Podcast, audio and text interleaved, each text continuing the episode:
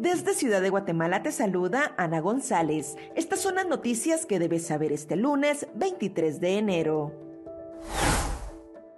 Cierran ingreso a Machu Picchu por protestas contra el gobierno.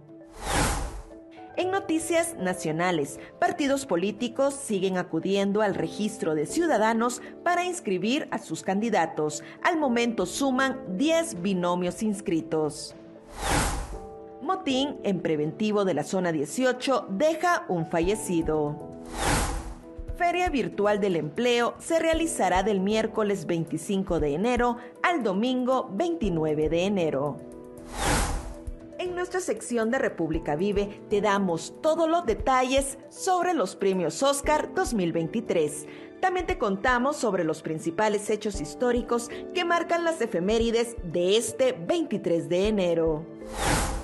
Eso es todo por hoy. Para mayor información ingresa a república.gt y mantente informado sobre las noticias del día.